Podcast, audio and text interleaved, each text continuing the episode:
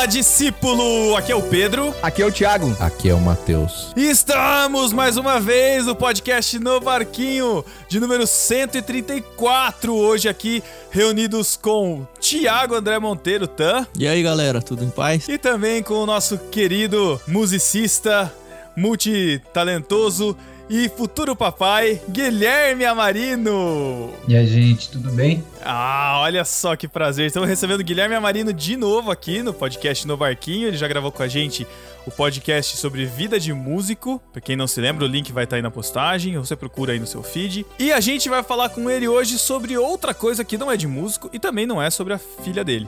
A gente vai falar sobre literatura secular no meio cristão. E quem já viveu tempo suficiente para ter que esconder o livro de Harry Potter da mãe para poder ler. Nossa, quando eu, quando eu teve Harry Potter eu já era velho pra caramba.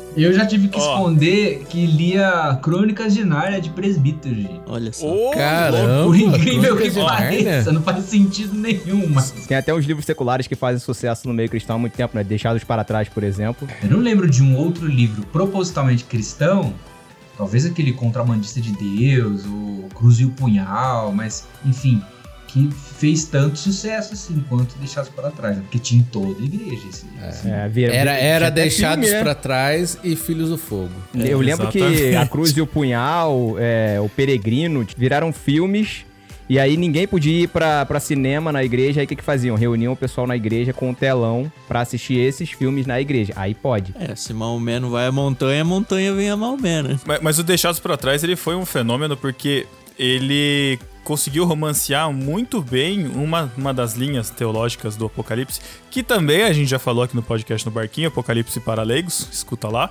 Fica muito realista, né?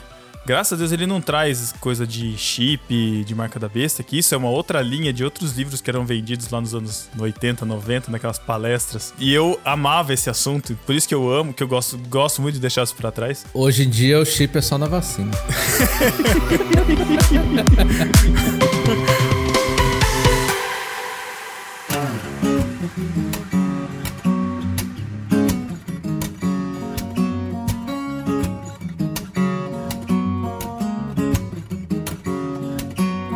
Mas o Deixados para Trás, ele traz isso, né? E as pessoas meio que acreditam que realmente é isso, assim. E também tem os filmes, mas também tinham filmes antigos, que provavelmente a gente vai fazer um podcast sobre isso algum dia, sobre essa mitologia toda apocalíptica que a gente já viveu. Mas tinham os filmes antigos também que eram muito terroristas, assim. É um dos anos 70 que eles cantavam uma musiquinha, não sei se você lembra, Grande Tribulação. Esqueci o nome dos outros, que eram... Tinha um que começava, tipo, no acampamento. Nossa, era, era tenso. A cena do balão voando da mão do menininho que foi. Muito boa. Vai dizer que você não ficou foi... com medo. Nossa. Eu acho que eu tinha mais medo desse filme. Eu tinha mais medo desse filme do que aquele filme de ficção científica que é Eles Vivem, sabe? Que tem os ETs e tal. Você não conhece esse filme? É um cara não. que bota um óculos assim e ele vê os, as pessoas e as pessoas ah, são ETs disfarçados. E, cara, esse filme é tenebroso, Caraca. assim. Esse filme é muito tenebroso. Eu tinha mais medo dos filmes mas, de Apocalipse do que desse. Mas mais que o Inferno em Chamas, eu não sei se dá, se, se dá medo, hein? Vocês já assistiram Inferno em Chamas? É, é, o que faz parte, a trilogia, pô. Não, Inferno em Chamas não é, não. É o cara que morreu e aí ele tá vagando no mundo e os demônios estão tentando puxar ele pro inferno porque Nossa, ele não foi salvo. Eu não lembro, não. E aí tem, um, tem uma hora que ele. Tem uma hora que ele tá andando na rua. Eu acho que é um filme latino, assim. Tem hora que ele tá andando na rua que tá vindo uns punks, assim, cheio de piercing, aqueles... e ele se assusta, ele, ah, os demônios... Aí passam por ele, não são, são só uns roqueiros. Ah, achei, eu achei que você ia falar que é, em um momento ia cantar Baby Me Leva, Festa no AP. Nossa, Matheus do céu. Matheus, eu, eu tô aqui nesse podcast, tá? O, o podcast tá eu, muito aqui, aleatório, relaxa, cara. Relaxa Cadê o tema? Meu Deus. Olha o que, que o TikTok faz com a cabeça da pessoa, tá virando Thiago. Tiozão do TikTok. mas enfim, a gente não tá aqui pra falar de deixados pra trás especificamente, mas a gente tá aqui para falar sobre literatura secular.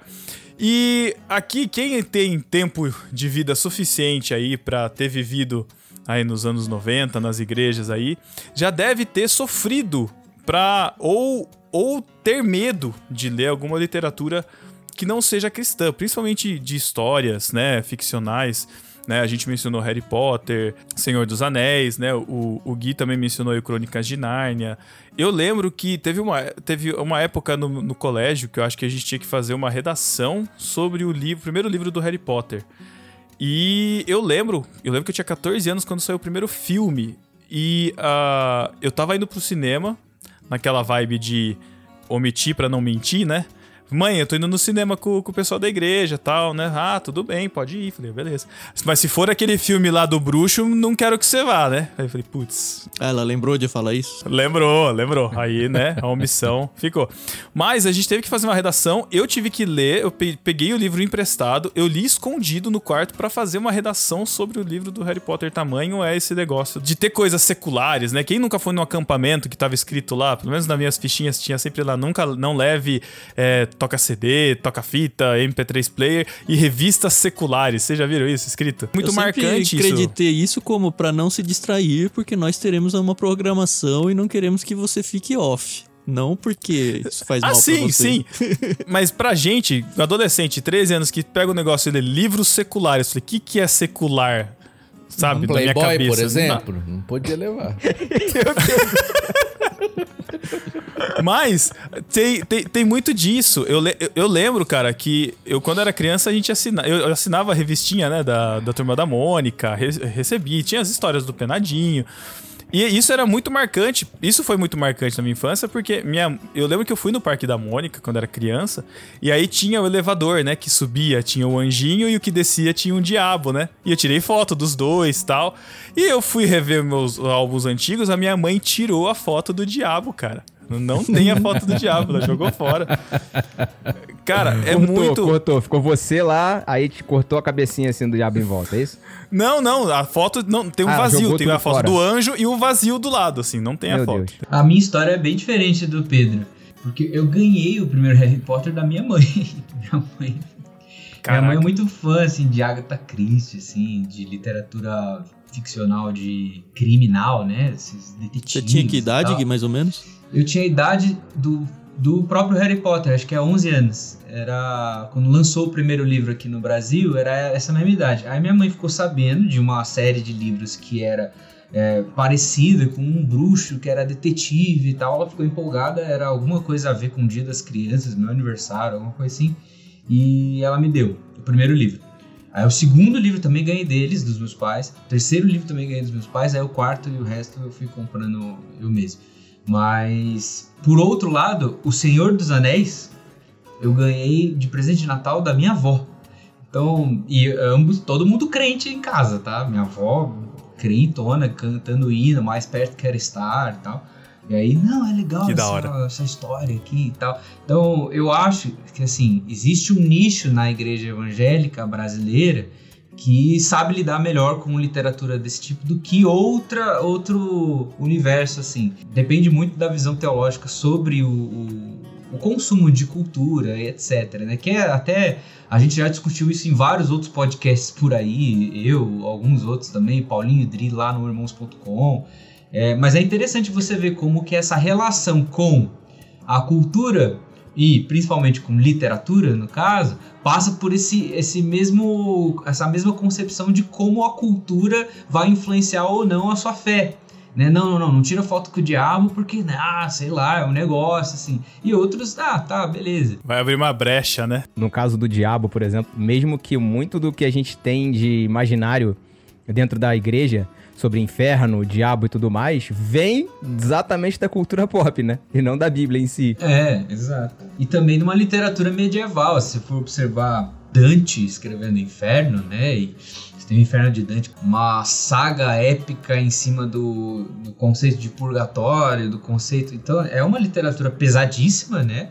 Que é clássica, é importantíssima para a literatura mundial e tal, mas que pinta pra gente um cenário de inferno, assim, grotesco. Ah, aqui no Brasil você tem aquele famoso, que acho que todo mundo que fez vestibular aí nos anos 90, anos 2000, teve que ler, que é o Alto da Barca do Inferno que tem exatamente as duas coisas, né? Tem lá a participação dos anjos, a participação da, da, da, concepção mais luminosa do céu e também tem o diabo, tem lá todos os demônios e tal. Mas era isso que eu ia falar, você pegou um gancho legal, Gui, porque os cristãos aí cresceram em berço de igrejas aí, eles têm uma, pelo menos um grupo, como o Pedro falou, né, que tem meio que uma ojeriza aí no, de, de, não deixar esse acesso, vai estragar o meu filho, vai macular e tal. Só que eles passam pelo ensino médio e vão pro vestibular, e no ensino médio a gente tem que ler, sei lá, Dom Casmurro, a gente tem que ler um Ateneu, que tem. Memórias Póstumas de Brasil. É, então, Memórias Póstumas. Que é maravilhoso, o né? O próprio Alto da, da Barca do Inferno.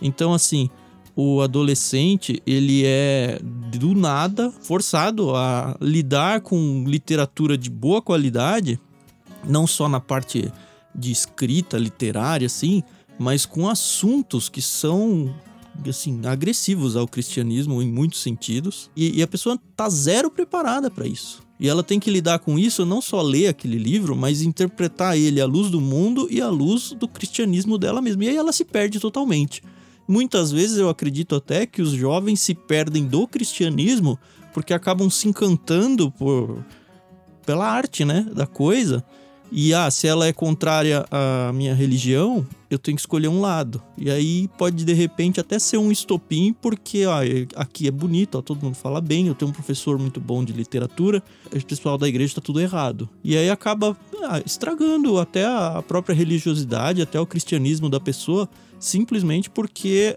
tanto sua igreja quanto a sua família cristã não prepararam ela para lidar com o mundo. Essa é uma preocupação muito grande, eu acho. A gente tem um tabu gigantesco de imaginação na igreja, né? Ela é meio que demonizada, você não pode ser muito imaginativo. Tanto Lewis quanto o Chesterton falam muito sobre isso também, né? E, e a gente tá falando especificamente de, de livros, mas na música isso também acontece muito e o tempo todo.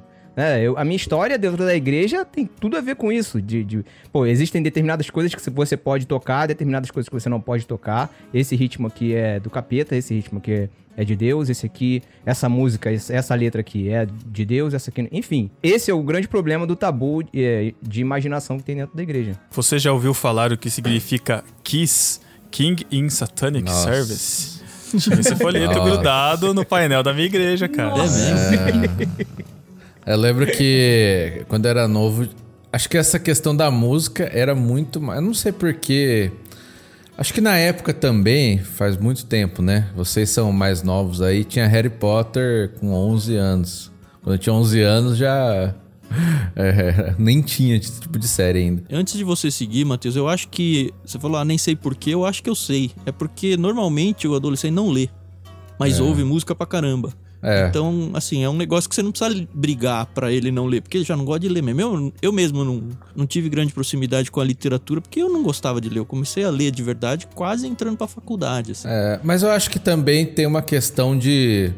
Uma questão cultural, até de ensino, não sei como é que tá hoje, óbvio, óbvio né? Mas na época que eu estudava, não tinha um incentivo de leitura. Hoje, eu sei que, por exemplo, o governo mesmo, ele envia livros, né? Parece que no material ali, a cada X tempo. Tem uns amigos que recebiam livros do governo para as crianças tal. E na minha época não tinha isso. Tinha os livros meio que obrigatórios da escola, né? Eu gostava de ler, então o que eu lia, o Tan vai lembrar aí que é a série Vagalume. Tô nessa, tô nessa também. É. Gostava muito. Série Vagalume. comprei uns, uns que relançaram aí pro Lucas ler. É mesmo? A esperança é que ele leia, mas ele também não é muito de ler, não. É. Eu ficava é, marcando é. atrás dos livros com a caneta porque eu já tinha lido. Os, é, ah, é porque atrás do livro tinha os, Lembra, né? os desenhos é. de todos, né? Tinha a capa de todos, né? E, pô, eu li muitos desses livros aí, que era o que tinha na época.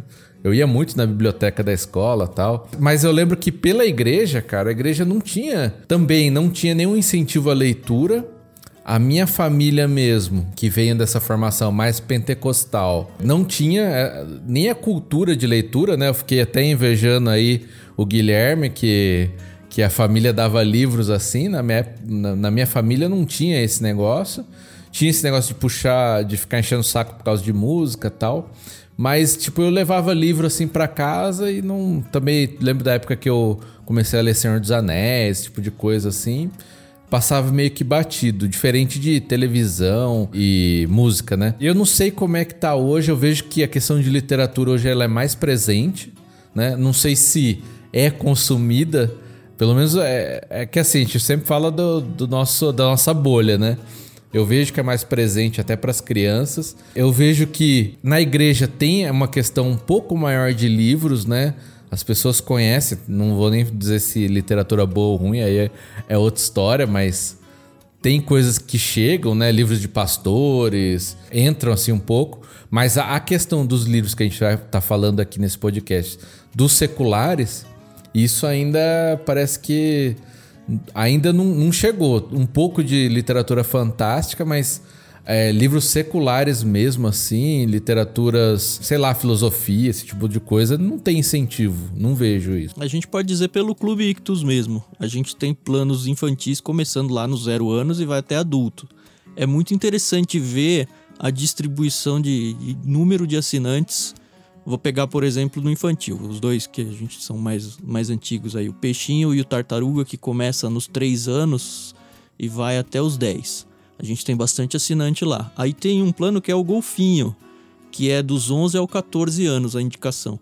Tem muito menos quantidade de pessoas. Assim porque as pessoas não leem assim. É, é, interessante ver isso. As famílias elas têm essa preocupação de, ah, eu vou tentar criar na criança o hábito de leitura, mas em algum ponto ela desiste disso. não sei.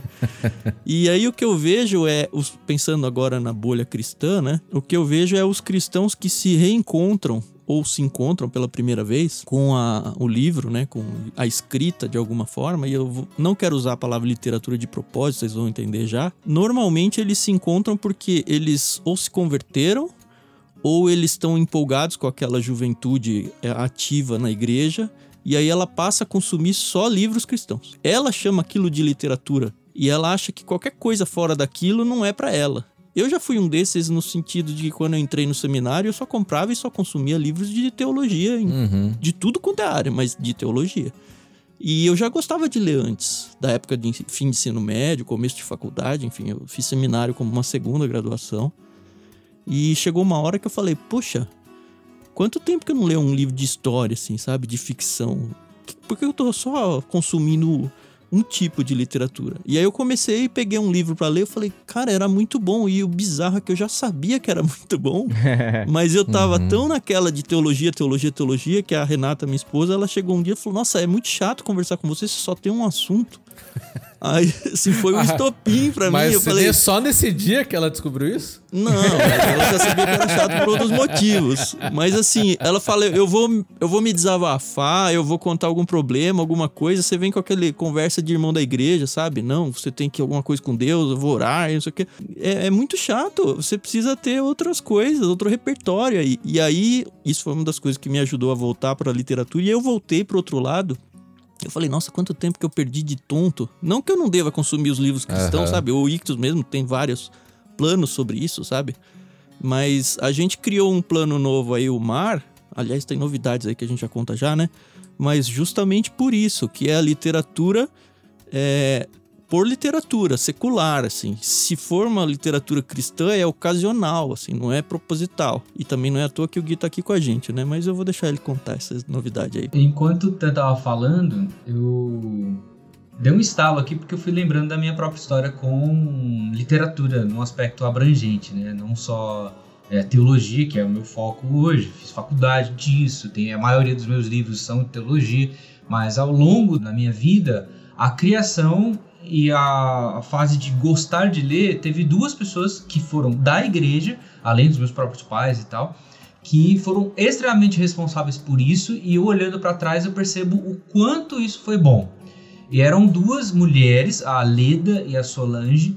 Elas tiveram, elas foram professoras minhas na escola dominical e coordenadoras do curso na escola dominical da igreja. E as duas são professoras de literatura são professoras de português e na área de literatura também. E elas incentivavam muito, pelo menos a minha geração, que cresceu tendo elas como professoras na igreja, a ler.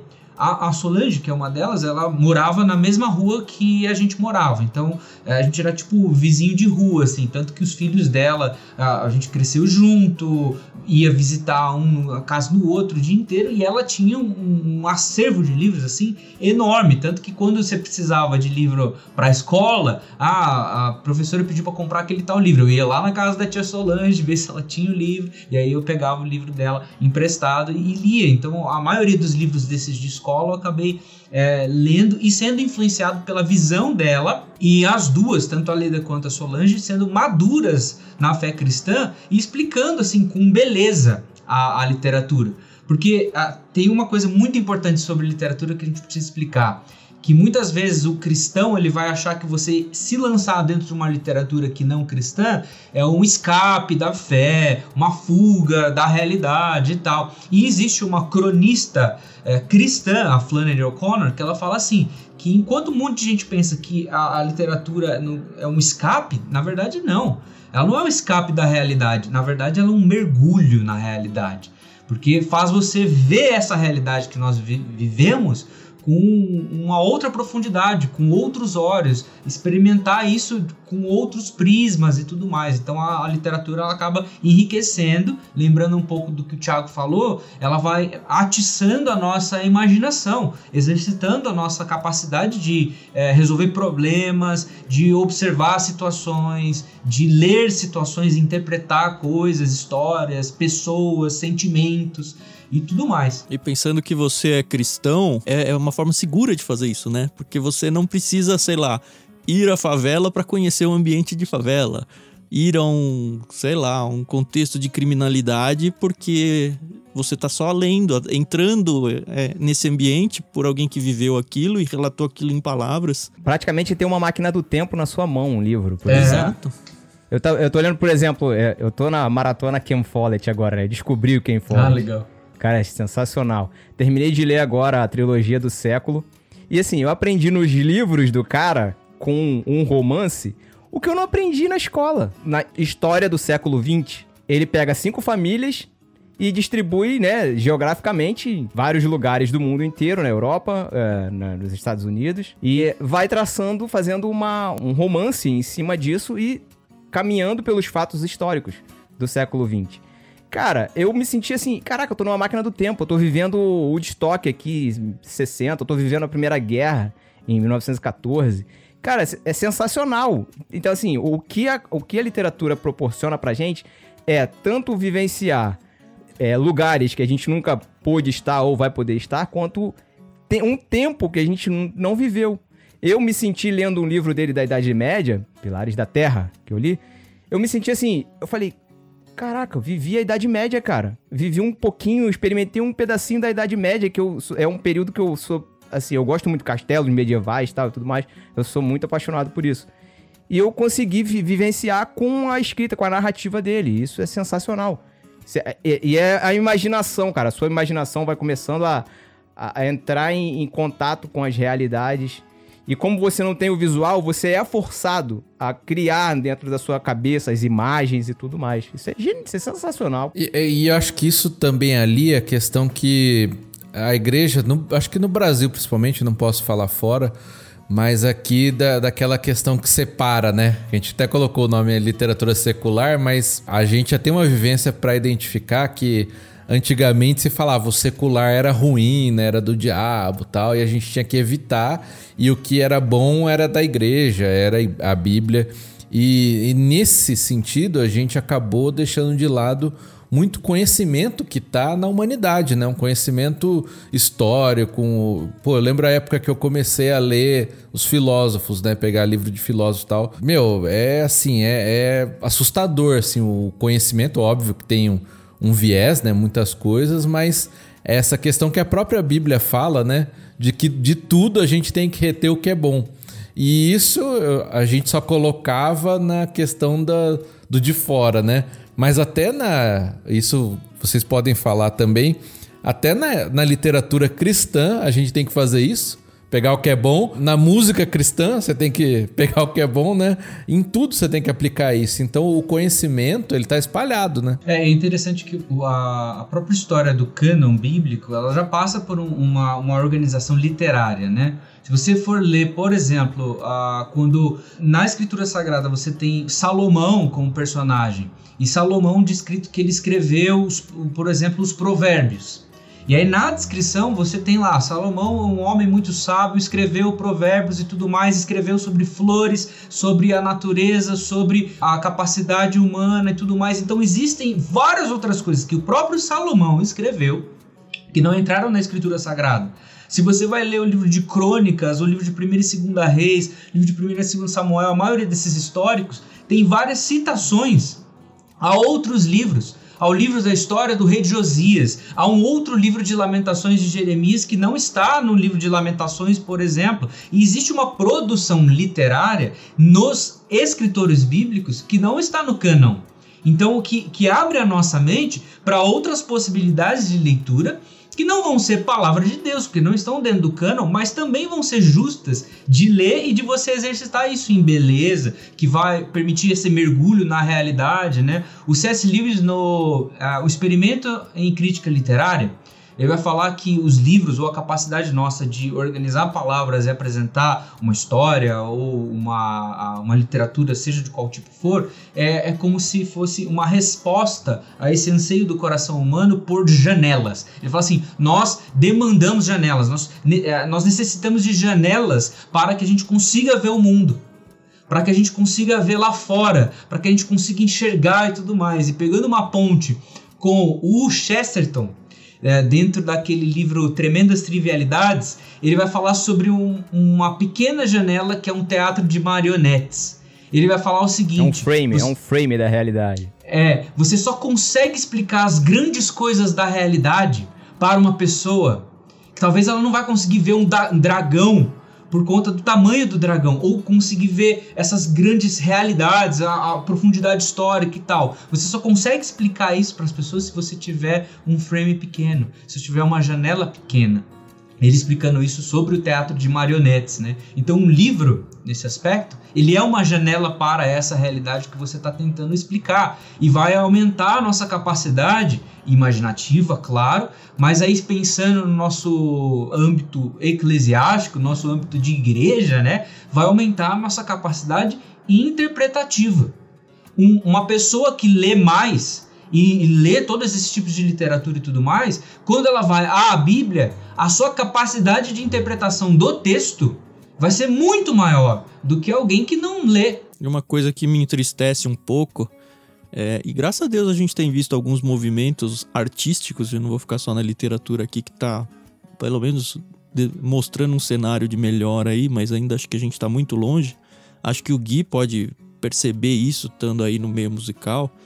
É que a produção, falando artisticamente, tá? Beleza artística. A produção que os cristãos geram para o mundo, eu não tô falando só para eles mesmos, de, de construção artística é muito mais feia, muito mais pobre do que as pessoas que não são cristãs. E meio que a gente deu na mão de bandeja para as pessoas isso. Porque se a gente for estudar, por exemplo, a história da filosofia, ela é a irmã e talvez filha da própria teologia. O Mateus falou aí dos grandes filósofos, se você for atrás dos primeiros ali, eles eram cristãos, eles estavam tentando mostrar de uma forma filosófica realidades teológicas. E hoje em dia o cristão jogou isso fora, falando não, isso é do diabo, usou a palavra secular, e a palavra secular é, nua e crua simplesmente quer dizer: olha, eu não estou falando diretamente sobre Deus agora, estou falando sobre coisas que não são diretamente ligadas a Deus. É isso, não quer dizer que ela é contrária a Deus secular. E as pessoas rotularam errado e falaram: não, qualquer expressão artística que não seja deliberadamente cristã é contrária à fé cristã. E aí os cristãos pararam de produzir para o mundo, produzem só para si mesmo, e até o que eles produzem para si mesmo, na sua grande maioria, é pobre. Literariamente, musicalmente, artisticamente, é pobre. É pobre porque você não pode ter referencial, né? Por conta de, dessa divisão extrema, ó, não podemos fazer é, música desse tipo, arte desse tipo, literatura desse tipo, e só podemos consumir entre nós. Então você perde o referencial de beleza geral enquanto o, o todo o mundo caminha para um, movimentos de artes cada vez mais detalhados, cada vez mais belos, com novas tecnologias e tal, o, o, cristão que se fecha numa bolha, ele vai perder o referencial. E a gente sempre fala isso quando eu vou falar de música. Por exemplo, o projeto solo nós gostamos de folk, nós tocamos folk, bluegrass e tudo mais.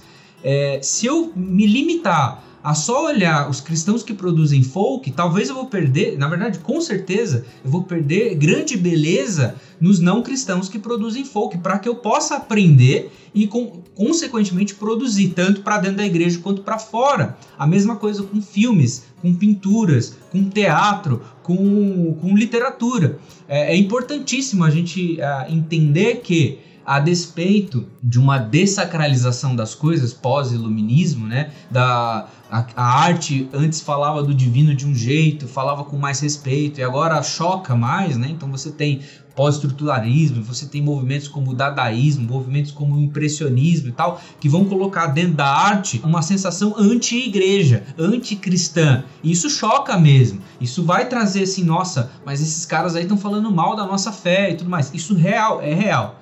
Mas eu não posso olhar esse tipo de coisa e falar assim, então não posso mais me relacionar com nada que é artístico. Então não posso me relacionar com nada de movimento que não seja cristão, porque daí você vai se isolar e enquanto os movimentos artísticos que não são cristãos continuam os processos e aí a igreja ela perde a capacidade de comunicação com o mundo, perde a capacidade de ornamentar o mundo de beleza, que essa é a função da arte, né? Bons livros, boas músicas, bons filmes feitos por cristãos, não só para cristãos consumirem, mas para todos consumirem. É isso que o, o James Davidson Hunter vai falar sobre a igreja manter a sua presença fiel no mundo, é, com cristãos é, roteiristas que façam bons roteiros, mas que não são exclusivos para cristãos, que cristãos que escrevam livros de ficção científica, fantasia, etc., mas que não sejam só para os cristãos, nem só com temas cristãos. E aí você tem também o Francis Schaeffer, Huckmacher, que vão falar bastante sobre isso na arte.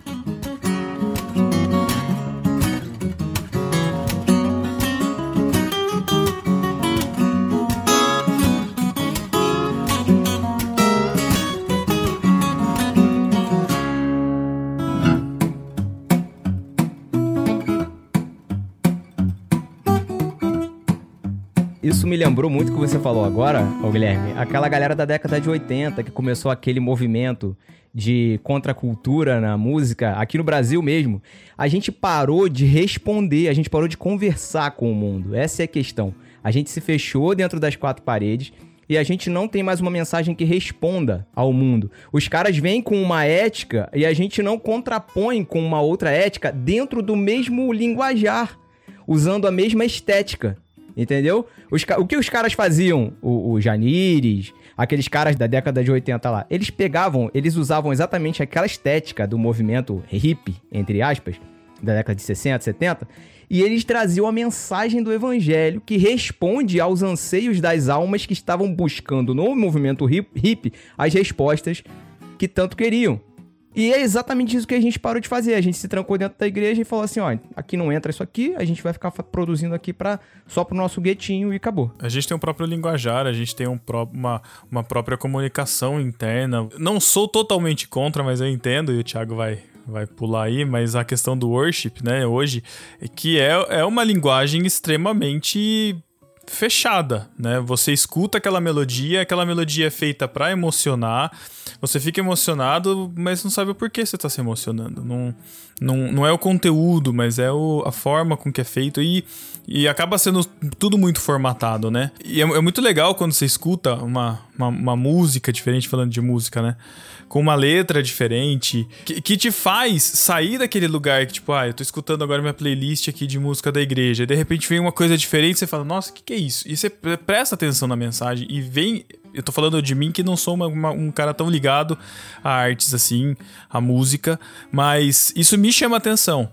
E o worship é uma coisa muito formatadona, muito, muito lisa, muito é, facilitada, que não comunica para fora, né? Se você vai falar disso para alguém que não conhece a palavra, é, se você quer usar da música para comunicar, como o Thiago tava falando aí no caso da, da Jesus Culture, né, Thiago? Da, naquela época do. Acho que era esse nome, né? Eu não lembro se era isso. É, e depois Mas veio pra não... cá, pro Brasil. Isso, então, você não, você não tem mais essa, essa comunicação. Eu sigo alguns perfis de humor lá no Instagram e tem um que chama, né, o Worship Fails BR, não sei quantos conhecem. Eu, eu fico embasbacado, assim, eu é choro. outro mundo é outro mundo, não só pelas, pelas, pelas coisas que acontecem, mas assim, eu não, eu não me reconheço como igreja olhando tudo que acontece ali. Tem muita coisa que eu não consigo me enxergar.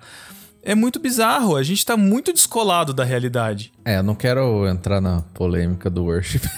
acho que não é o, não é o podcast pra vai, isso. Vai, Matheus, vai. Não, é que é, acho que depende, né? O worship a gente também tem que saber que nem tudo vai comunicar. Tem música congregacional, música que não é, e o que é congregação hoje e o que, e o que alcança, né? Também acho que tem a, a questão aí da, da linguagem, eu entendo que tem uma questão é, do gueto. A minha, é, a, a, minha questão não é criticar o worship em si, né? Porque ele, ele tem o seu meio, enfim, não é isso. O problema é ter só mas... isso, né? Assim, assim como tudo, né? Que você tem que ter o equilíbrio. Mas eu, eu, eu acho que é, é legal essa questão que a gente está falando, dessas referências, e eu acho que hoje.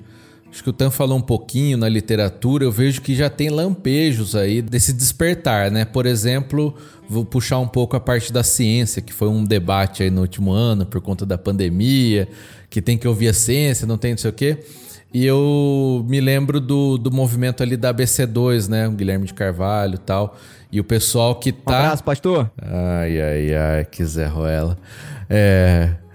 E é um, e é um pessoal que tá tentando trazer os cristãos, né? O movimento lá do cristãos na ciência, trazer esse viés cristão para algo que para a sociedade, se você for ver, para muita gente são coisas que não conversam, né? A ciência, ou você tem fé, ou é ciência. Então, quando a gente se afasta, isso que o Gui estava falando aí, quando a gente se afasta, a gente cria os guetos, né? E, e, não fala e não tem essas janelas. Eu acho que agora já, felizmente, estão surgindo nas mais diversas áreas. E quando a gente fala de literatura, é, não é para a gente pensar só na literatura fantástica, que é legal, que, poxa, eu gosto pra caramba, mas é no aspecto total da literatura, Exato. né? Pensar na parte da literatura, essa acadêmica mesmo, né? Filosófica, enfim, todas as áreas, até do romance. E, e a gente, como cristãos, a gente pode é, enxergar isso que está sendo produzido fora e trazer para dentro, né? Já com, com os nossos óculos, né? A nossa, a nossa cosmovisão, que de uma forma que a gente consiga realmente julgar aquilo como uma obra aproveitar e transformar isso para que as pessoas dentro da igreja também sejam instruídas a esse ponto, né? Isso está faltando muito ainda hoje. O que acontece a partir daí, eu lembro que o Tan falou há pouco que, que a esposa dele falou: Ah, você vem conversar comigo, você só fala de teologia, não sei o quê. E aí o cara, o cristão que não lê, o cristão que não tem contato com a produção cultural né, corrente, ele chega lá fora, ele não vai ter pontos de contato para conversar com outras pessoas que não sejam cristãs. Isso aí é horrível para quem quer evangelizar, né? É. Quer a Renata é minha esposa, ela tem que lidar comigo. As outras pessoas simplesmente me cancelam e acabou. Esse cara é chato, só fala desse assunto, eu não vou falar com ele, sabe? Me corta e acabou. Acaba ficando que essa forma de cancelar o secular acaba virando uma ferramenta de certo controle, né? Você deixa de pensar, você deixa de questionar. Eu, lembro da discussão lá do, do Douglas Adams, né? Do podcast que o Paulinho gravou lá do literário sobre o Guia do Mochileiro. Falando, pô, ele é um autor ateu, ele, e, ele, e ele discute, né, no livro sobre Jesus. Ah, era um cara bom que falava boas ideias e foi, foi pregado porque a galera não, eu não lembro exatamente da citação, mas eu lembro de, dessa passagem falando sobre Jesus, assim. Então, a cultura tá falando. A cultura secular está expressando aquilo que a gente conhece. A gente não consegue se conectar a ela, muitas vezes por estar tá sendo tolhido, muitas vezes por estar tá sendo governado, não é a palavra melhor, mas governado pelo medo de ir nesses caminhos e de se encontrar com o mal e de cair em tentações e dar espaço para o diabo governar nossa vida, quando na verdade a gente precisa sim ter contato com isso, mas a gente tem que ter a nossa base de fé forte, firme, uhum. né? Então, assim, eu, eu, vejo que a formação do Gui é uma formação que, não sei se é cristã da vida toda, não me lembro, mas tem uma base. E ele teve contato com essa literatura e isso não influenciou a fé dele, pelo contrário. Solidificou, né? Exato, tudo isso soma. Eu tenho uma formação em biologia que quando eu cheguei na faculdade, muita coisa me chocou. É difícil de você conciliar. E é, essa iniciativa da BC2 e outras literaturas que eu li, eu consigo enxergar hoje a ciência de uma forma. A, a palavra é feia, né? Vai parecer, mas é holístico, né? Eu consigo ligar as coisas, sabe? Eu consigo ver. Eu consigo ver Deus nos processos e nas, e nas situações. Apesar de cientistas não conseguirem colocar isso, mas a gente tem que ter uma base. E a gente tem que ter esse contato justamente das janelas. Eu achei isso incrível, cara. Não conheço essa ideia, mas, meu, quando você lê, isso a nossa geração hoje está perdendo isso por conta da, da superestimulação das telas, né? Eu lembro de ler, mesmo os livros do Deixados para Trás, vai, vamos colocar aqui, que não entra no secular ou não, mas, cara, você imaginar a situação, sabe? Um mundo onde eu nunca tinha imaginado, a gente sempre pensa no arrebatamento, né? No, nos moldes pré-milenistas aí, né? Ah, as pessoas somem, não sei o que lá. Mas foi a primeira vez que eu li que a, a, a esposa do cara sumiu e a aliança caiu. falei, nossa, nunca pensei que a aliança fosse ficar. E as próteses dos dentes também. E aí um avião, sabe? O que a gente viu lá no final do, do Guerra Infinita, lá do Vingadores, que é helicóptero caindo, as coisas acontecendo eu nunca tinha parado para pensar nessa situação, nesse viés. Faltou a imaginação do, do evento, né? Exato. Então, assim, e você se coloca no lugar, você tá vivendo aquele mundo pós-apocalíptico com os personagens e o que eles estão passando, a perseguição, a perseguição religiosa que eles sofrem, na casa desse livro, do Deixados para Trás, enfim. Mas é porque me colocou num lugar ali em que eu tava vivendo aquilo com eles, entendeu?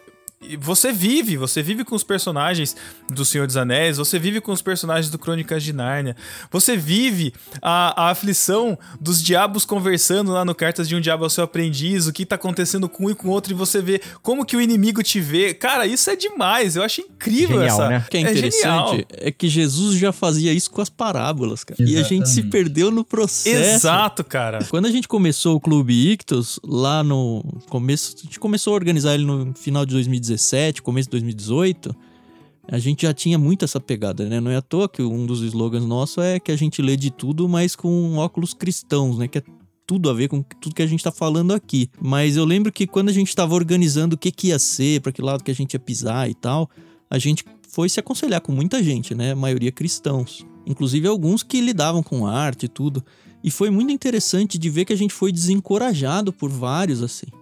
Alguns falaram: olha, isso aí não vai dar certo, vocês estão tentando misturar o sacro com o secular. E outros falaram assim: olha, isso é muito importante, mas não vai dar certo. Não porque tá errado, mas porque as pessoas não estão prontas para consumir isso, sabe?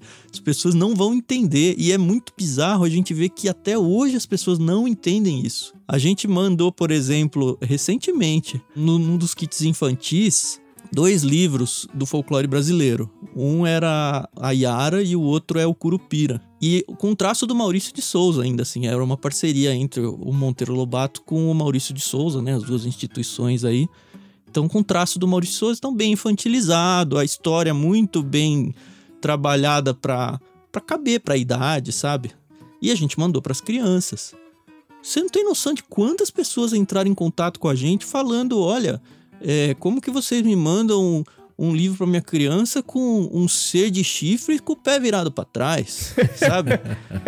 e, e, assim, caso a caso a gente teve que ir conversando e falar, olha, isso é uma expressão raiz, né? artística, cultura brasileira, o seu filho se já não viu vai lidar com saci na escola. A gente teve que explicar para pessoa que já é assinante do Clube Ictus o que é o Clube Ictus, sabe? Isso foi muito bizarro. E isso fez com que eu e a Carol a gente conversasse falando, até onde a gente pode ir, sabe? Eu entendo que ali tem toda uma questão de criança envolvida, né?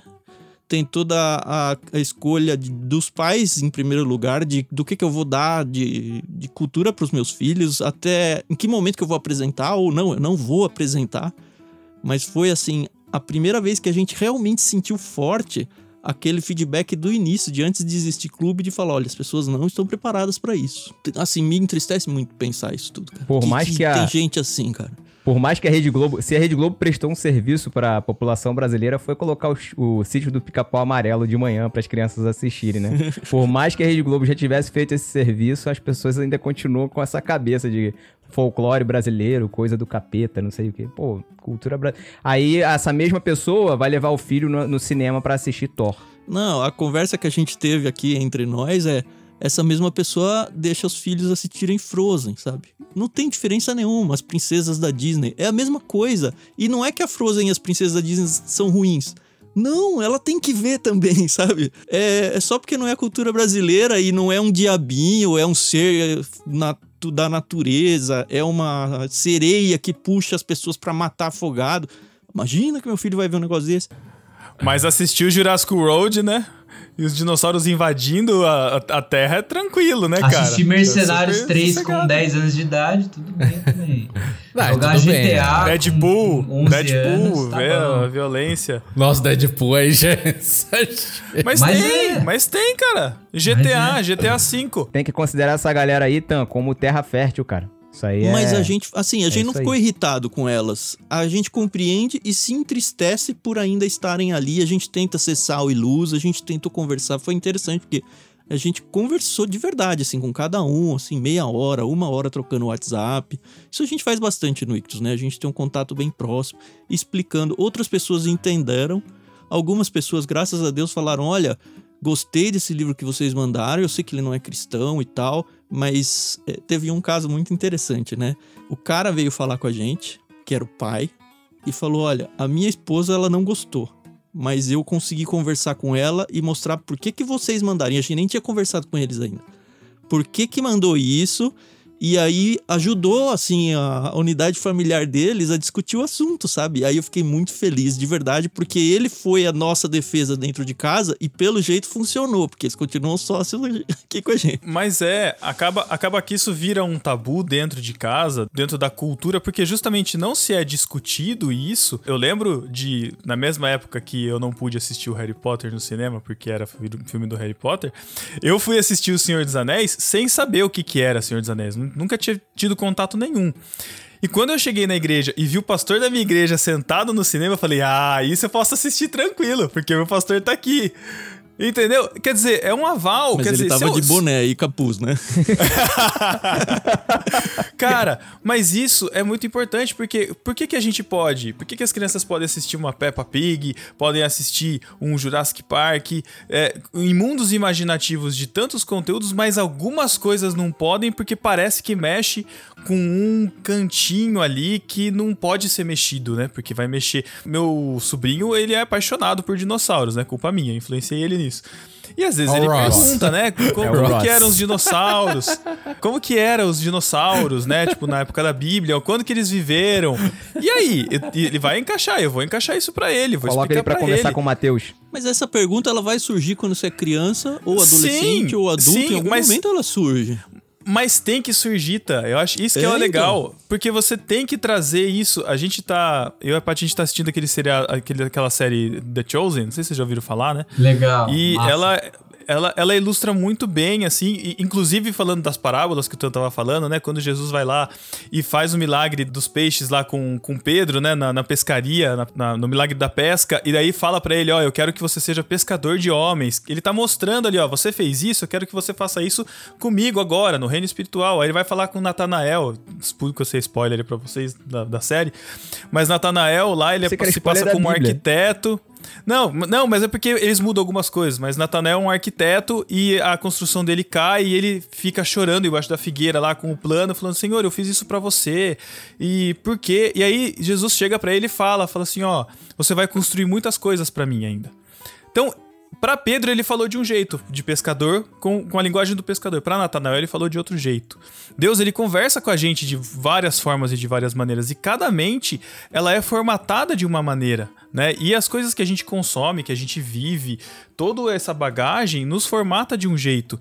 E a literatura fantástica, os dramas, as histórias, isso fa faz com que a gente consiga enxergar um caminho diferente faça com que a gente consiga ler as coisas com outros olhos, com outras janelas. Eu acho isso incrível. Principalmente nesse plano novo que vai ter aí do Ictus, né? Uma, uma adição a tudo isso que vocês estão falando, assim, que eu acho importantíssimo, porque isso é um problema profundo da nossa formação, da mente e do coração cristãos, assim.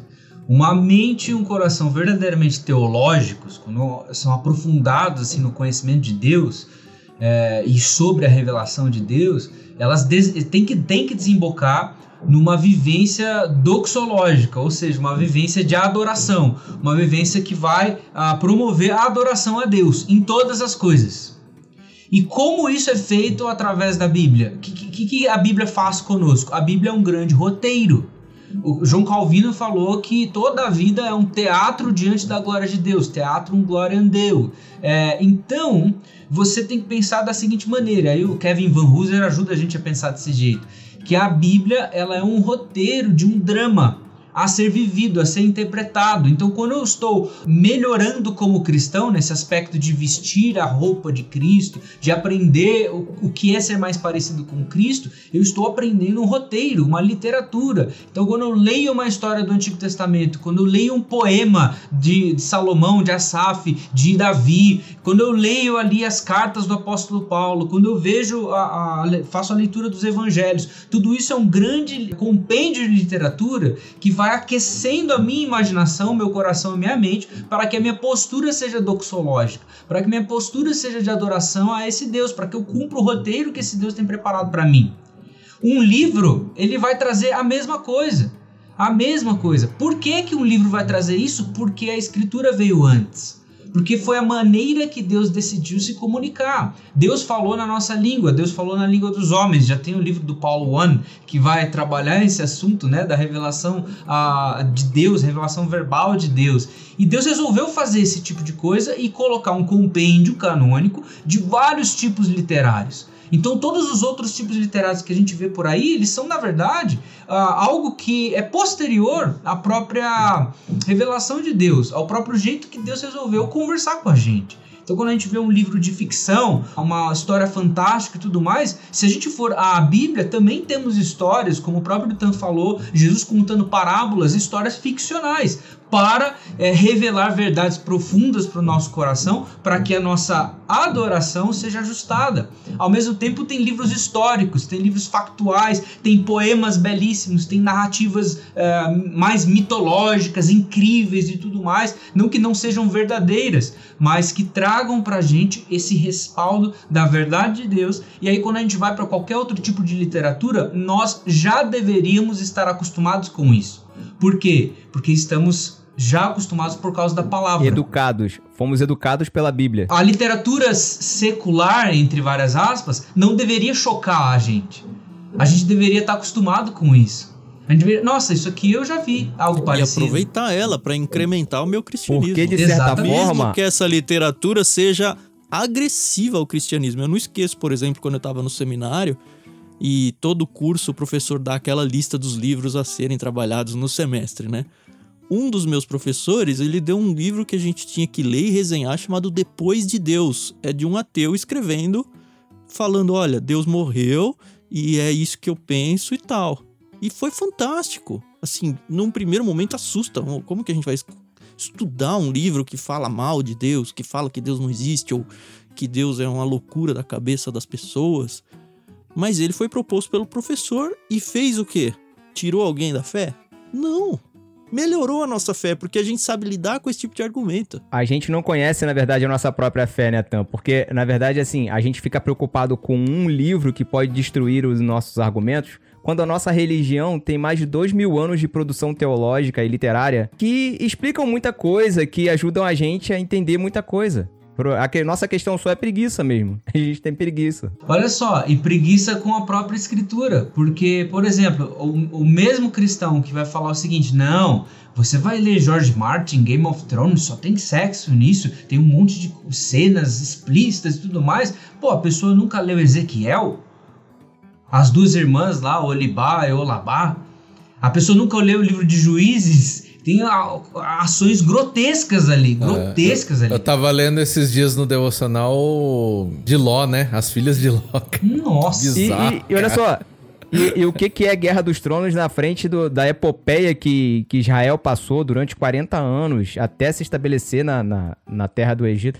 E, e, assim, de certa forma, pra gente, para pra pensar, pra gente, 2021, aquilo que tá escrito lá é uma literatura secular. Outro livro, Cantares, é. cara. Cantares tem coisas eróticas ali, é que a gente não enxerga erótico porque é uma linguagem muito distante, né?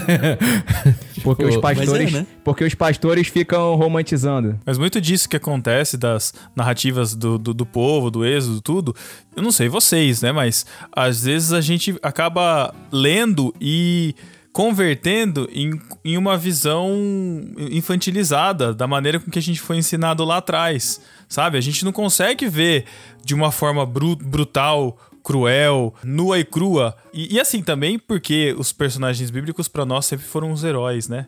Eles sempre faziam tudo do bem. A gente, a gente sempre gravou sobre isso. Ela não foi quer fazer dos personagens heróis, né? É o contrário, né? Cara, Só tem um que é não, na Bíblia, se, né? Se, Só. Vai fazer uma história sobre Moisés. Ai, Deus guiando o povo, que coisa mais linda. Aí você vai colocar aí, tipo, Moisés, porque em vez de, de bater com a mão, bateu com o cajado lá, bateu na água, ele não vai mais entrar na Terra Prometida e acabou. Não tem discussão, cara. Não o cara explica. não vai mais entrar porque ele fez um negócio errado. E é isso, e acabou. Não, é, então, Pedro, a, mas foi. A, nossa, a nossa explicação teológica da Bíblia como literatura é muito falha nesse aspecto, porque quando a gente vai para as narrativas dos personagens bíblicos que devem a função principal dos personagens bíblicos, Davi, José, Isaac, Abraão, é, todos eles, até os personagens é, bíblicos que não fazem parte do povo, são para contar um drama da Bíblia, uma história só.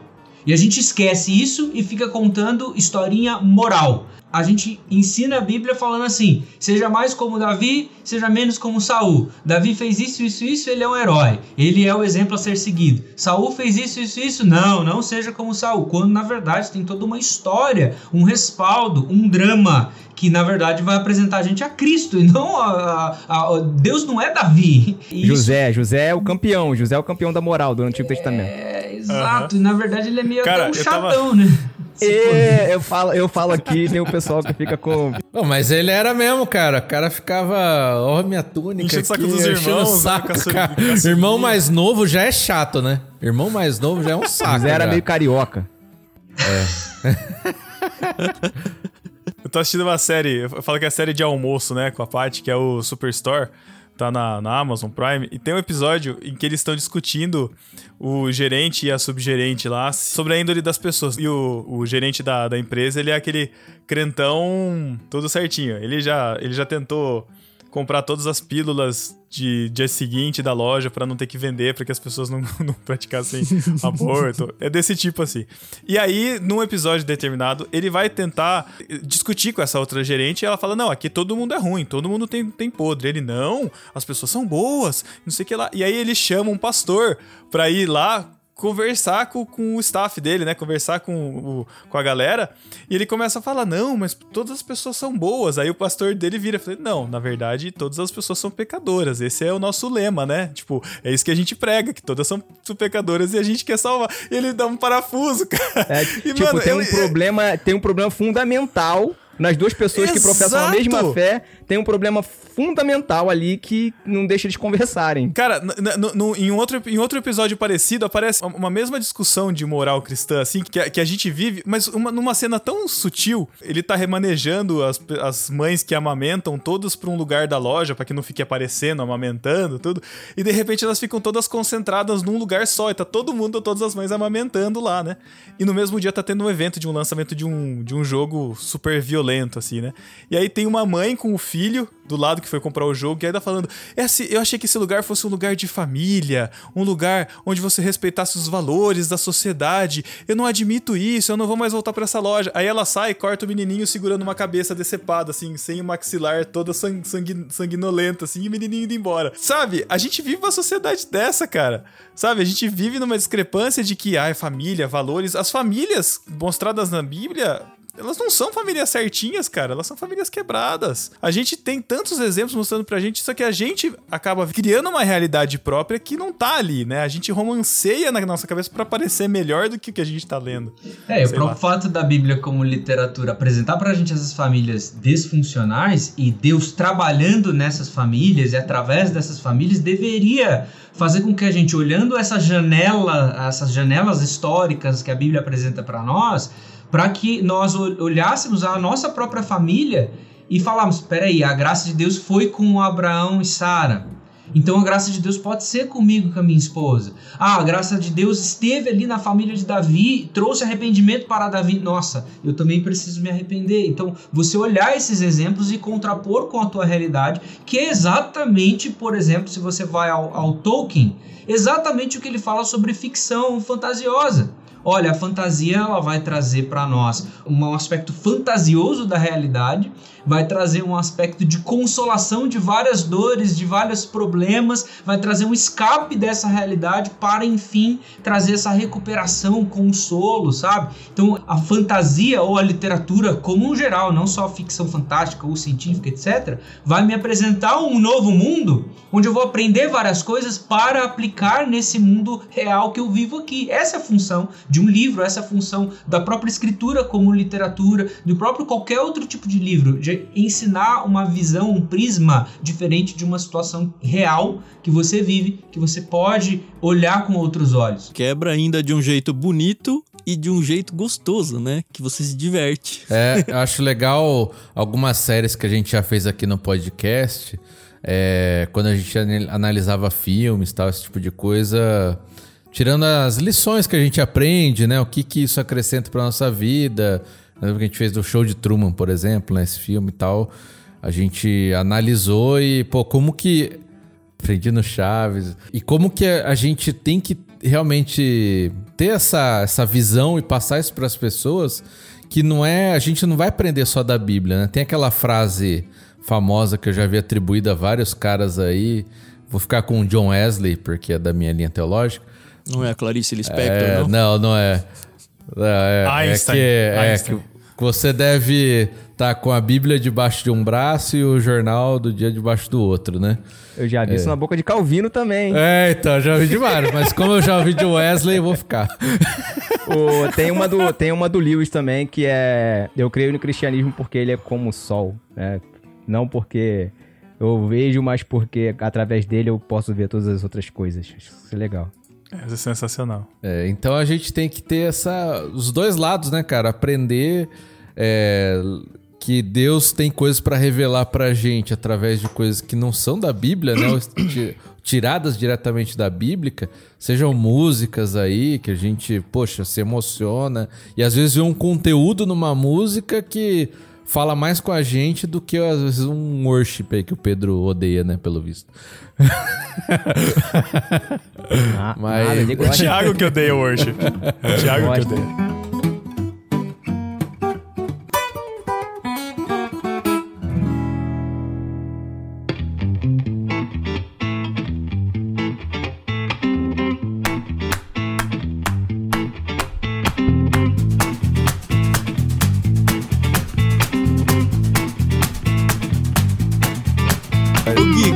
Como que a gente pode ajudar a galera a reverter esse quadro aí? Ah, mas eu tenho uma oferta a você agora. Oh. Por, olha só. oh. Nada combinado.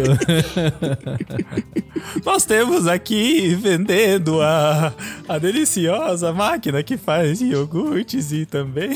Se você ligar agora, você vai ganhar um kit de facas guinso. Nossa. Completamente. Entregou a idade. Faca de dois gumes, assim como a palavra. Corta tudo. Ela só não Menos... corta aquela meia lá. Meia vivarina. Fazer a, a vivarina, né? Nossa, Mas ó, só os velhos, não entendeu. Isso aqui, só os velhos. 011 1406, ligue. Ainda bem que a nossa audiência veio envelhecendo junto com a gente. É, graças a Deus que existem algumas iniciativas de cristãos que promovem a paixão pela leitura, uma leitura com discernimento, com sabedoria, incentivam isso em todas as categorias literárias.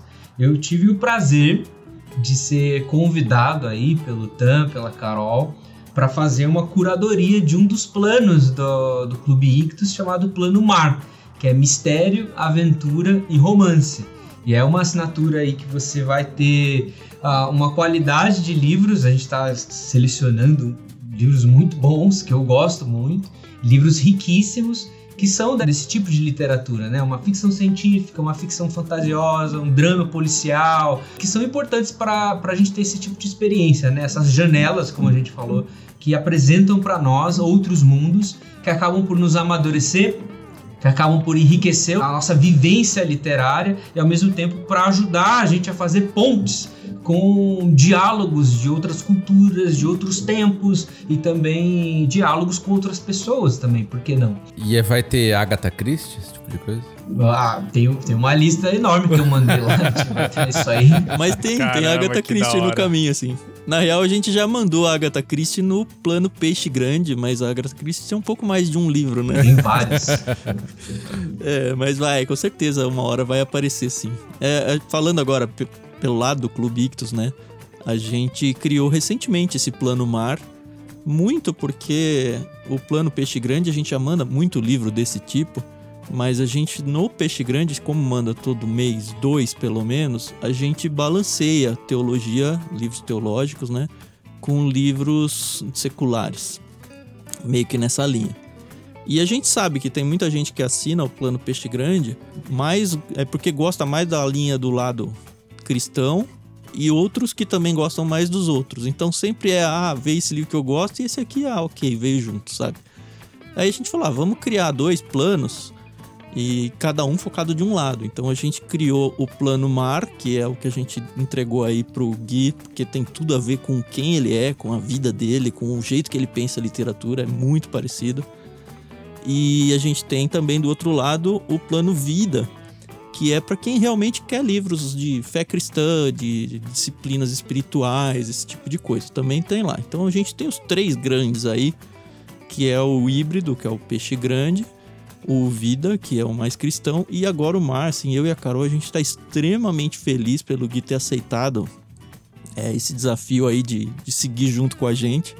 É legal avisar todo mundo que, que tem interesse aí de que a gente não só vai mandar os kits, mas a gente está desenvolvendo algum tipo de interação com esse conteúdo. Provavelmente vai passear por lives exclusivas, algum grupo de discussão sobre o livro. A gente ainda está fechando exatamente o que vai ser mas vai ter sim um conteúdo adicional não tangível, né, que não vai físico na caixa, mas que vai transformar e, e responder porque que é um clube, não é uma compra de livros simplesmente, né? Outra coisa legal de falar é que se você quer participar, ou pelo menos testar a participação, a gente não tem nenhum tipo de carência em nenhum plano do Clube Ictus.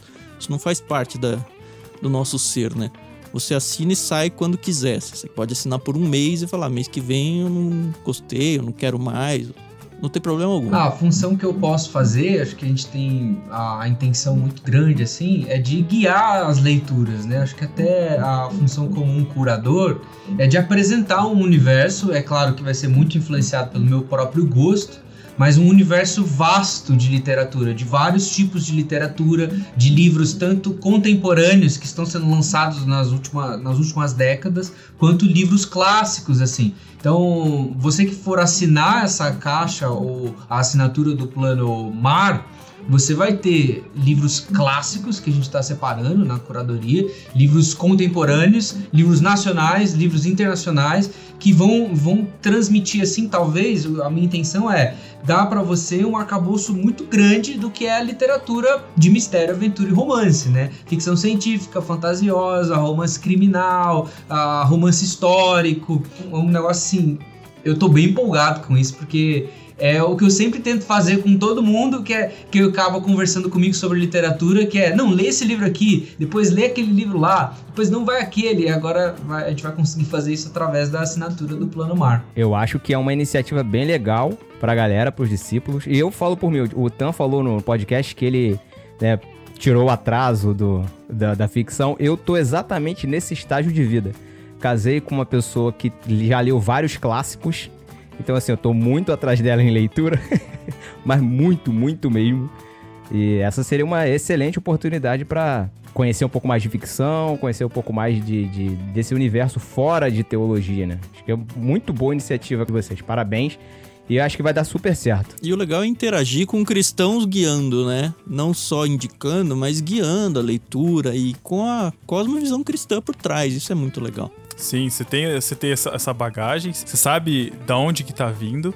E acho que é muito bom no momento que a gente está vivendo a gente poder mergulhar numa outra realidade e conseguir resgatar essa visão que às vezes está muito desgastada pra gente nas nossas vivências pessoais, enfim, nas crises que todo mundo passa, né? A gente poder conseguir ter esse esse outro universo para explorar, sabe? E aí conseguir dentro desse universo é, resgatar o, o, o que tá lá dentro da gente, sabe? Às vezes a gente fica muito mecânico no nosso dia a dia, nas coisas que a gente está vivendo. É, a gente é muito influenciado pelo pelo pronto, pelo imediato. Eu sinto muita falta. Eu me defasei muito nas minhas leituras ultimamente. Eu, eu tenho uma, uma, verdadeira paixão por esses universos fantásticos, sabe? As telas me atrasaram muito a leitura porque me perde a concentração. A, a, gente vê isso hoje, né, no dia a dia. O momento que a gente vive de tanta pressão, de tanta notícia, de, de tanta informação e a gente não consegue parar para conseguir, peraí, agora eu vou entrar no meu mundinho. E aí nesse mundinho você começa a resgatar aquilo que é, que é seu, você começa a resgatar, você começa a encontrar valores do reino, assim como as descobertas de, de Nárnia, né? Eu lembro de ler o Sobrinho do Mago e falei, nossa, meu, que linda criação de Nárnia, né? O leão cantando as notas e as notas surgindo e aparecendo. Gente, é, é, é muito, sabe? Você contempla um universo que fala, meu, que lindo, sabe? E será que eu ia imaginar isso algum dia? Não, cara, mas Lewis colocou ali para mim, eu consigo ver de uma forma diferente e com isso vai moldando a nossa visão e a gente consegue ser transformado por não só ideias cristãs, mas ideias moldadas e também curadas, né, por, por essa curadoria. Eu acho que vai ser vai ser muito legal. Eu acho que uma ajuda boa, ô Pedro, usando a palavra que você falou que assim a gente usa muito, é essa ideia de contemplar. O cristão, não só o cristão, o ser humano hoje, no século que a gente vive aí, ele perdeu essa referência. Ele não sabe mais parar, ele não sabe mais ficar longe da tela que você falou. Ele não sabe mais gastar meia hora, uma hora, uma hora e meia focado numa atividade de contemplação. Ela, é, quantas orações duram cinco minutos hoje? Quantas vezes você para 30 minutos para ler com o celular em outro cômodo, sabe? E a gente, como ser humano, precisa de, de momentos assim, precisa resgatar isso, coisa que era natural na época dos meus pais, na época dos meus avós na época em que o mundo permitia isso, onde as coisas aconteciam mais devagar. Não acontece mais, então a gente tem que se forçar a fazer isso. E é interessante que, como você mesmo notou aí, a gente só percebe que faz falta no momento que a gente se propõe a se forçar a fazer isso. E aí a gente fala, poxa, olha, eu estou contemplando algo. E quanto tempo que eu não fazia isso? eu acho que é um presente e é uma disciplina até espiritual, assim, não só em questão de ler a Bíblia, mas a questão de parar a vida um pouco. Não deixa de ser uma disciplina espiritual que fica o nosso desafio assim para que você faça, seja pelo Clube seja lendo a sua Bíblia, sendo parando, ó, vou parar aqui uma vez por semana só para ver o pôr do sol inteiro, assim, de ponta a ponta se coloque assim metas eu, desse nível. Eu vi assim, o testemunho do Tan sobre isso daí do pôr do sol. Achei legal, cara. Foi no é, foi na é. leitura é. comentada, né, da do Gênesis. Ah, eu não lembro, Acho eu sempre falo foi, isso. Conto, eu sempre conto, mas vou contar porque é legal. A, a audiência é rotativa, né? Eu tenho no celular um alarme. É, aliás, é uma música dos Beatles, eu nunca contei isso pra ninguém. É o Ricamos the Sun, eu coloquei um ringtone lá. Eu, eu ajusto o horário dele sempre pro horário do pôr do sol. E aí toda vez que tá que dá o porto sol, ele toca e aí eu paro e vou para uma algum lugar da casa onde eu consigo ver o céu. E eu faço uma oração. E a minha única regra nessa oração é que é uma oração só de gratidão e contemplação. Eu não posso pedir nada nessa oração. É agradecer pelo, pela criação. Olha, quantos anos que eu não agradeci pela criação, sabe? E assim, duas coisas. Uma é a minha intimidade com Deus. E a outra, o que eu tenho mostrado para os meus filhos, ensinado eles através do exemplo. Porque ontem mesmo, assim, a gente estava assistindo um filme. A gente está gravando isso aqui numa segunda-feira, então era final de semana. A gente estava assistindo um filme, inclusive Senhor dos Anéis 3, hein? O Gui vai gostar dessa. e tocou. E o meu filho mais velho que estava vendo comigo, ele falou: pai, pode dar o pause e vai orar. Porque assim, ele já sabe que é isso, sabe? Eu paro o que estou fazendo, eu vou orar. E assim, eu não tô querendo com isso falar, nossa, como eu sou um grande cristão nem nada, sabe? Não é esse não é essa a ideia. É justamente incentivar as pessoas a fazerem isso como um testemunho de que, olha, isso tem feito tão bem para mim. E, e, tem sido para os meus filhos assim um caso para eles conseguirem ver a realidade disso acontecer e de, de uma certa forma instrutiva para eles também. Acho que tudo é na nossa vida tudo é disciplina, né? Tudo. Uh, infelizmente, a nossa natureza não é essa, né? É ficar ali, que o Pedro falou do celular, você ficar ali zapeando, na hora que você vê, ficou duas horas. Eu também, uma coisa que eu fiz aí, até falei acho que outro podcast, desde o ano passado, principalmente, que eu tava mais ligado nisso, eu, tipo, eu desliguei todas as notificações do celular.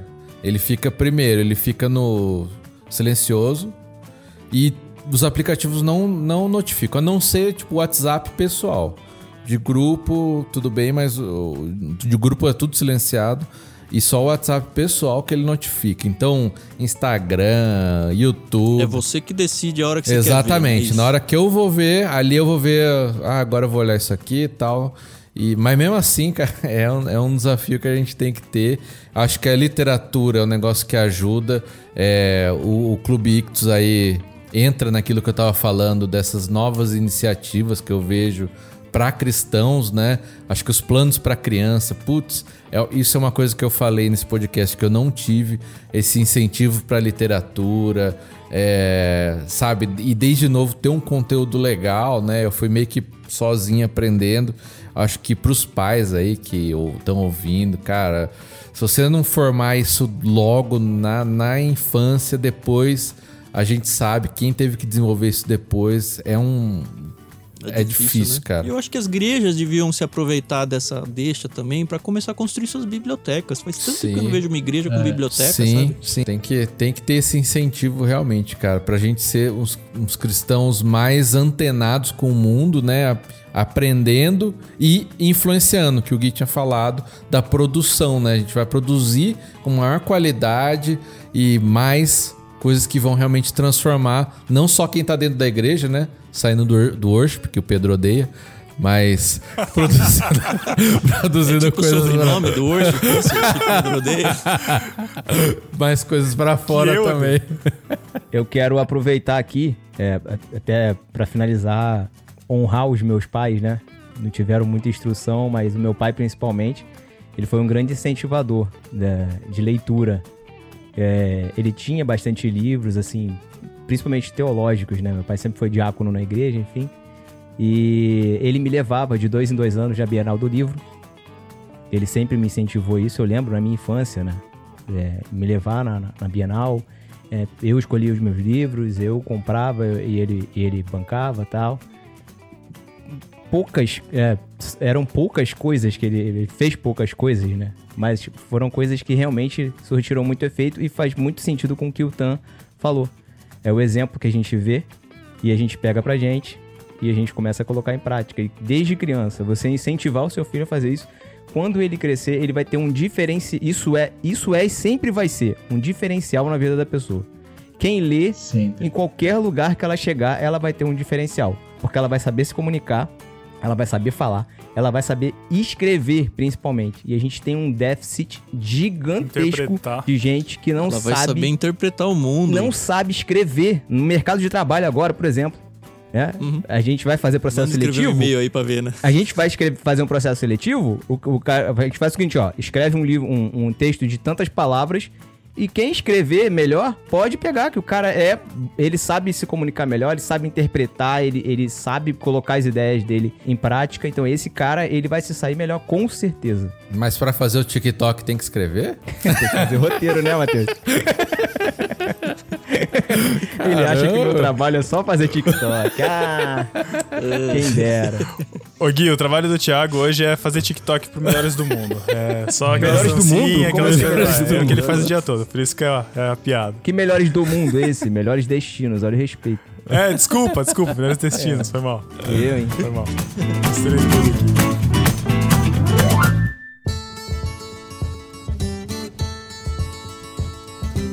Gente, então é isso. Muito obrigado, Gui, por estar com a gente aqui, conversando com a gente. Foi muito bom. Nossa, foi, foi demais. Resgatei minha saudade dos livros das, dos universos paralelos das histórias. Tenho certeza que muita gente aqui também. Quem quiser conversar com você ou te achar aí por aí, por onde te procura? Quem ainda não te conhece, né? Spotify. Spotify, Projeto Solo. A rede você social. vai ouvir. É, e no Instagram, Guia Marino.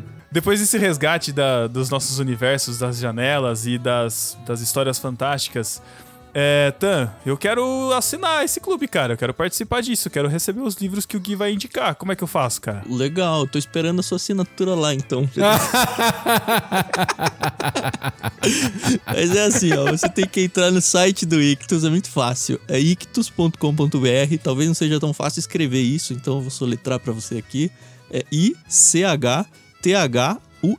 Então tem H duas vezes aí, tá bom? ictus.com.br. Lá você vai encontrar link para o Clube Ictus e aí para todos os planos você tem que escolher o plano Mar, se você quiser seguir aí com o Gui. O Gui ele vai começar a indicar os livros que vão ser enviados em julho de 2021. Ou seja, para você receber o kit de julho, você tem que se tornar um assinante no mês de junho. Até assim, o dia 30 assim de junho eu consigo adquirir os livros que o Gui Se você indicar. for, é, Qualquer pessoa que pagar sua fatura entre 1 de junho e 30 de junho recebe o kit de julho. E assim sucessivamente. Você fez a sua assinatura e aí começa a cobrança recorrente até você levantar a mão pra gente falar, ó, não quero mais. Aí a gente fala, muito obrigado, desliga a sua assinatura sem problema algum. Você vai receber o seu kit em casa, válido para qualquer lugar do Brasil. Até Botucatu? E também vai ter acesso até Botucatu, mano. Terra do Saci, tem que ir pra cá.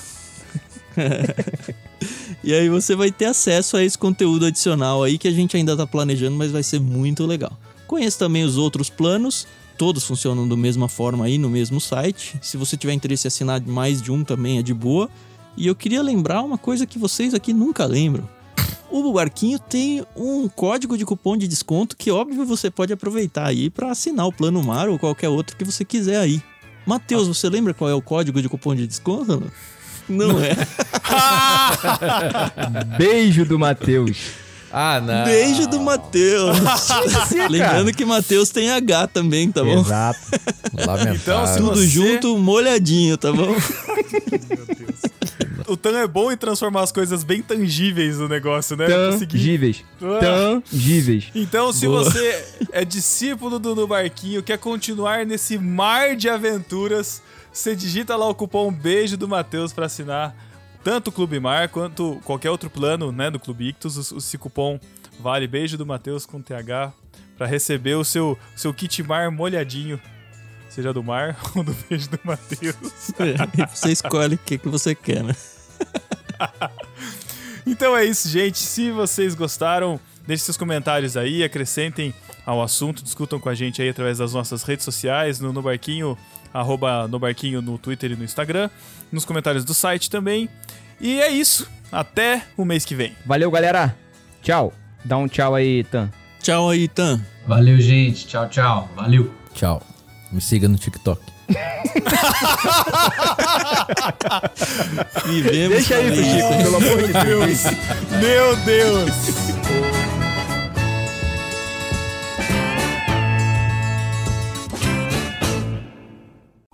E é isso, a gente se vê daqui a um mês e tchau. Ô Pedro, tem um detalhe. A gente Oi, não desculpa. passou o link para as pessoas que querem assinar, meu. Ah! então, então volta aí. Ô, ô, ô Pedro, então emenda, não, então emenda, Pedro. Ô, Tan, então como é que o pessoal faz para poder adquirir, tal, tal, tal? Tá. Olha, tá, eu, eu vou, é um roteirista tentar... mesmo. Olha, Nossa. O Thiago é, é demais. Olha, o encaixe perfeito. É, é o você CTA. Para de, Cabeça de, você para de editar, mas editando mentalmente. Editando mentalmente. Eu, aju desde... eu tô ajudando o Chico. Chico, um abraço, Chico. Tô te ajudando aí. Vai. Pô, a gente nem falou da, de vacina, né? Do Covid. pois é. Meu Deus, não te veio isso, cara? Chegou a baixar a cabeça, coitado. Ah, nossa, mano. Agora que eu entendi. Viu, eu, eu, consigo dissociar eu, eu tão falei bem, que cara. a gente sabia como começava, só não sabia como terminava. Eu te avisei. Tem, Ai, tem, um, senhora, tem pelo menos umas três, quatro mensagens, assim, seja no Twitter, uh, que é Guia Marina também, seja no Instagram, várias pessoas. Ô, oh, mas você é, você é parente do Atila, que não sei lá, né? eu tenho que ficar Imagino como isso deve ter se intensificado, né, cara? Que eu lembro Nossa, da, quando você gravou com a gente, a gente perguntou. Vem aqui, vem aqui, peraí, peraí, peraí, peraí, rapidinho, peraí, aqui, peraí, eu tiro, eu tiro aqui, eu tiro, eu tiro, calma aí, calma aí, tem uma pessoa que quer falar com você, Guilherme, só um minutinho. Opa! Ah. Tirei o vídeo aqui. Tietagem. Ô, a gente tem que dar o link Tietagem ao vivo, cara. Esqueci. Momento tiete aí, ó, vamos ver. Não, nem vim tietar, eu vim quis zumbar mesmo. Eu amo o Projeto Solo, acho sensacional. Parabéns, são maravilhosos, tá? Mas Valeu. aquele livro da Edith, meu Deus do céu, eu li porque você recomendou. O primeiro ah, capítulo era bom. muito chato, o segundo parecia o primeiro, o terceiro parecia o primeiro, não consegui terminar. Nossa! eu gosto Ela é sincerona, Gui. É, era só esse comentário mesmo que eu queria fazer, que eu te acompanho. É tão, é tão interessante tudo que ele fala. O que é uma família? Eu pensei, meu Deus, que é uma família tão chato. Socorro. Coitado, você ouviu o podcast, Sara? Eu não esperava isso. Ai, meu Deus. Perdão, perdão pelo meu surto. A, a tendência é daí pra pior. Mas o projeto solo é sensacional, tá? Tá é verdade. Olha, melhor do que o que é o Família, hein? Não foi ele que escreveu o livro, Sara. Você não precisa se desculpar por isso. Desculpa, não sabia que ele ia reagir assim, coitado. Ele é tímido, ele é tímido. Essa Caramba, é do nada, essa... bicho. Essa é a Sara, Guilherme, não liga Já não. veio deu na canela. Já... Peraí, peraí, peraí. Vem a, Sara, a Sara é o tsunami, né, cara? É, a Sara. É, ela falou pra você, se tiver triste, abraçar o cachorro. Tá é, bom. Enfim, é, é isso. É.